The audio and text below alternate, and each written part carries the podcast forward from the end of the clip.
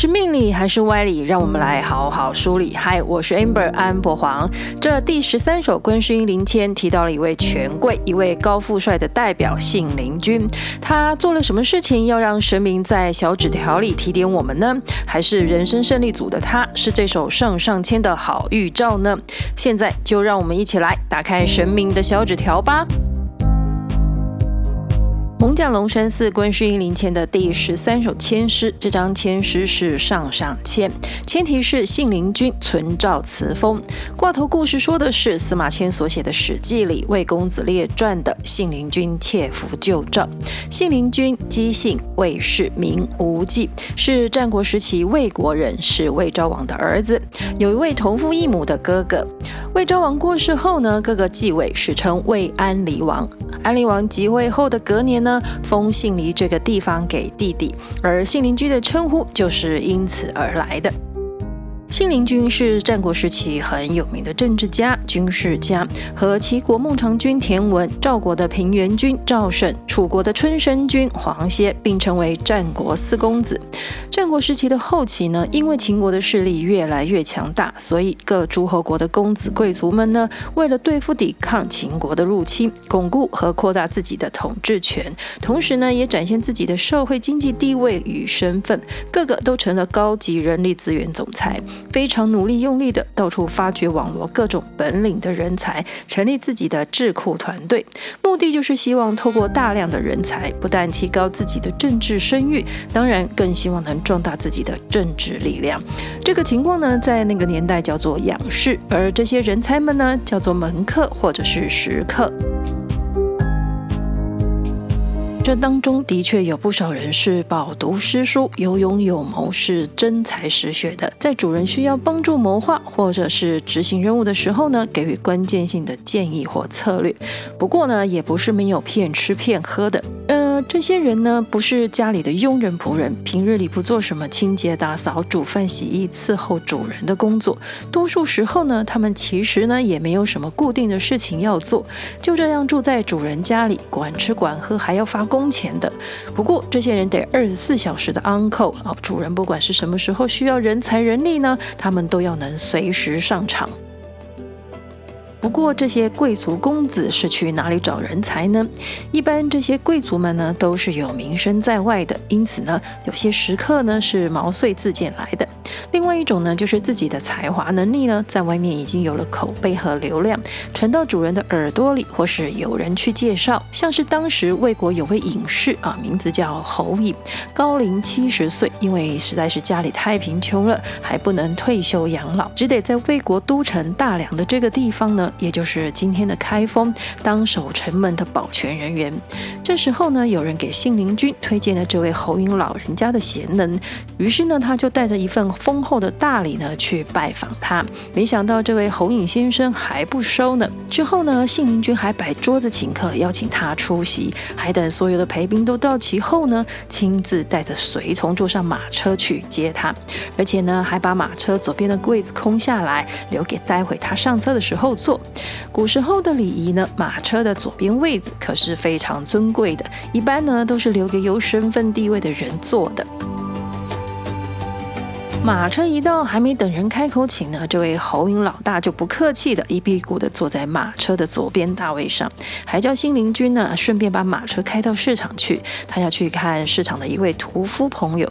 这岂不是把信陵君当做 Uber 司机使唤的意思吗？不过呢，这信陵君也没多说什么，去市场就去市场吧。到了市场呢，侯颖跟自己的屠夫朋友朱亥呢，就天南地北的聊了起来。朱亥是市场里一名杀鸡宰羊的屠户，力大无穷，还有一身的武艺，擅长使用铁锤这一门兵器。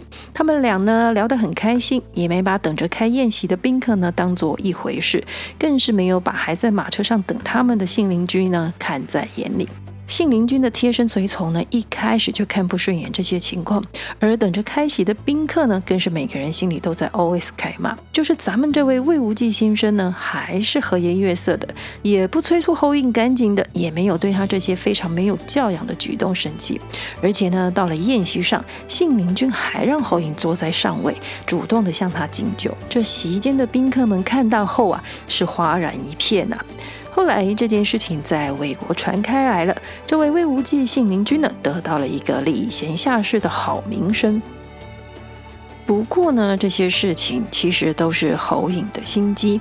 他趁信陵君靠近敬酒的时候呢，对他说：“您对我这样一个不懂礼数、傲慢自大的糟老头还如此的谦卑有礼。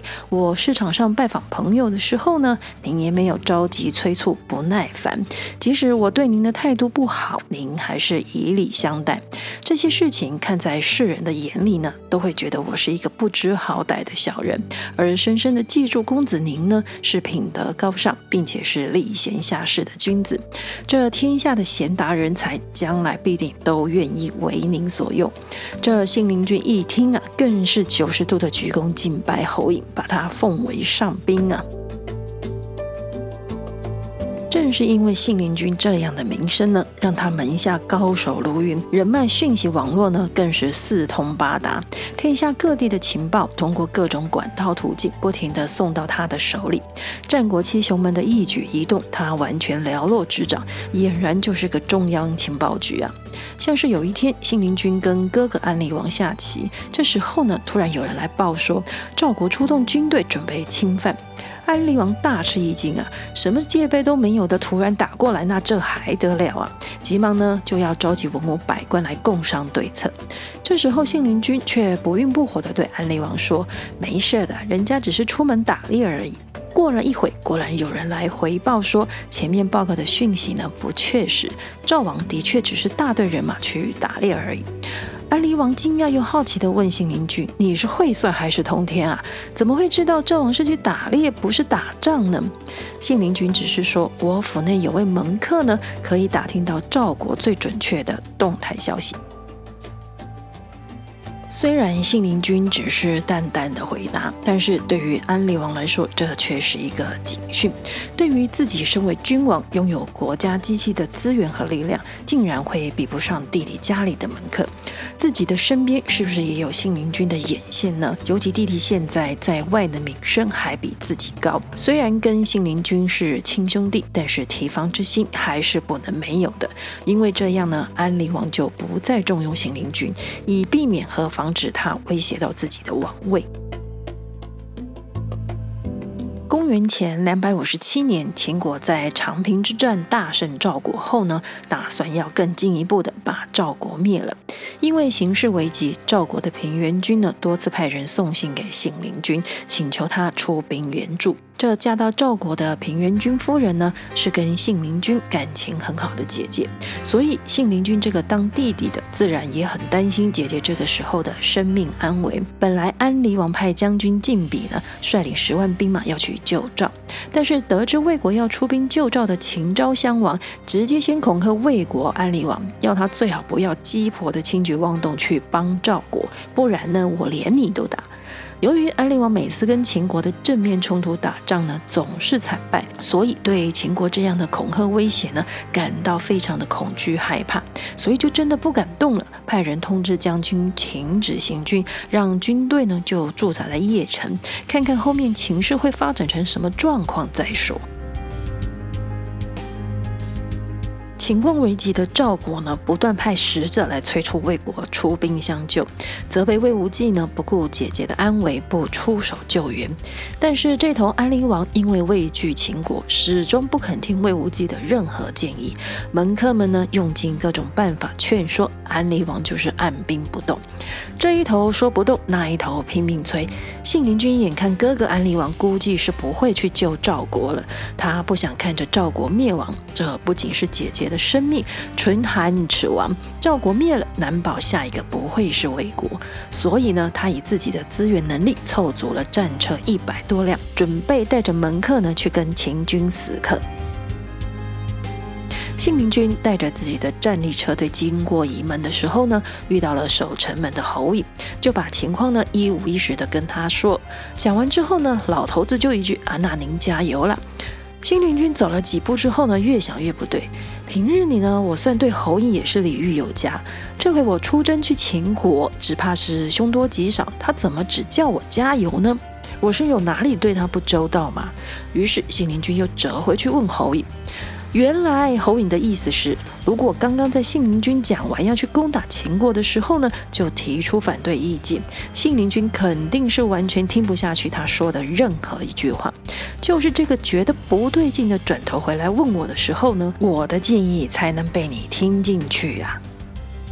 因为侯颖呢是完全不赞成信陵君这样出兵去秦国的，根本就是拿块肉去打老虎，白白送死的。他给信陵君献了一个计策，偷兵符。可是谁去偷安陵王的兵符呢？侯颖盘点完信陵君的资源后，偷兵符的最佳人选是安陵王的宠妃如姬。首先，因为如姬可以轻易的就贴身接近安陵王，与兵符的距离最近。其次呢，信陵君曾经派自己的门客为如姬报杀父之仇，所以如姬会报恩效命的。信陵君拿到了卢基冒险偷来的兵符后呢，向侯颖辞别，准备去邺城调度兵马。这时候呢，老头子侯颖让朱亥跟着去。他告诉信陵君说，如果将军看到兵符仍然不交出兵权的话呢，就下令朱亥杀了他。信陵君于心不忍啊，毕竟晋鄙将军呢没有过错，怎么可以就这样杀了他呢？果然，信陵君到了邺城，拿出兵符假传安陵王旨意后呢，将军核对完兵符，觉得没错，但是事情实在是很可疑，拒绝马上交出兵权，说要再跟安陵王确认。这时候跟着一起来的朱亥呢，以迅雷不及掩耳的速度拿出了铁锤，杀了将军。而就在信陵君抵达邺城的那一天，侯颖也面向北方刎颈自杀。信陵君接管了部队后呢，颁布了一道命令：军中如果是兄弟都在军队的，哥哥回去，弟弟留下来效命；如果是父子都在军队的，父亲回去，儿子留下来；如果是家里独子的，那也回去。就这样挑选了八万精兵，直奔邯郸救赵国。而这时候呢，楚国也派军队来搭把手，在楚、魏、赵三国联合联手之下呢，反过来包围攻打秦国军队。结果秦国的军队惨败，信陵君呢顿时成了赵国的英雄，但因为偷兵符、假传旨意，却是回不去自己的祖国了。信陵君留在赵国的期间呢，赵孝成王为了感激他对赵国的义勇之举，就跟平原君商量，想把五座城池呢封赏给信陵君。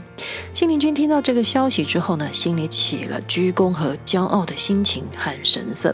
他门下的门客呢，有人发现了他这个变化后，就劝他说。别人对公子有恩德呢，公子不可以忘记；但是公子对别人的恩德，希望公子是可以忘记的。再说，我们是偷了兵符，假传旨意，带兵来救赵国的。对赵国来说，我们是立功的英雄；但是对魏国来说，我们却不是忠臣呐。如果现在公子觉得自己很有功劳，而且还觉得自己很了不起，其实呢是不好也不对的事。信陵君听了之后呢，立刻反省自责，推辞了赵国的封地。我们来看这第十三首千诗：自小生身富贵家，眼前万事总奢华。要君赐寿金鱼袋，四海传名足可夸。这首千诗解约说的是囚徒得赦，并遇良医，龙门得过，明显皇都之相，凡事变化则吉。谦师整体上的意思是在说，出生在富贵人家，从小就很好命，这种生活日子呢，过的是能有多滋润就多滋润。而且长大后的官禄运也很好，有努力有收获，甚至呢不是很努力还是有收获，完全就是一种得天独厚、人生胜利组的状态。但是呢，越是优势，越是要谦卑，这样呢才能名扬四海，人人夸。如同前面我们说的挂头故事故事里的信陵君，他这样放下身份，明明是老板，却是没有身段到像仆人一样，看似柔弱，却胜过刚强和威权。这种仆人式的领导呢，是一种分享权力。当主管领导的人呢，不是在展现自己的权威，而是帮助自己的下属员工能有最大的发挥和表现，并且呢，因此达成组织共同的成效目标。另外，这首上上签，神明还要提醒我们的寓意呢，是施恩不求回报。当有人向我们请求帮助的时候，如果您答应了帮忙，就应该是义不容辞的。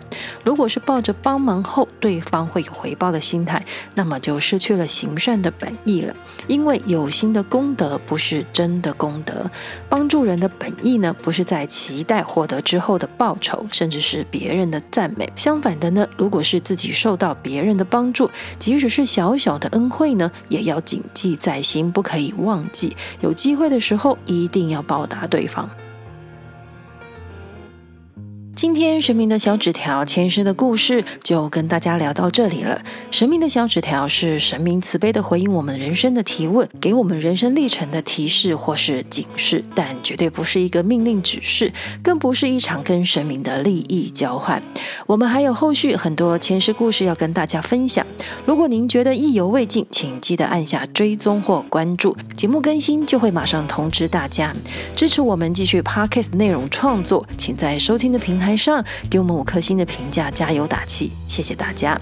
最后要再次感谢台北艋舺龙山寺白首观世音灵签的签师提供，算你好命，神明的小纸条，我们下次再传小纸条，讲签师故事，拜拜。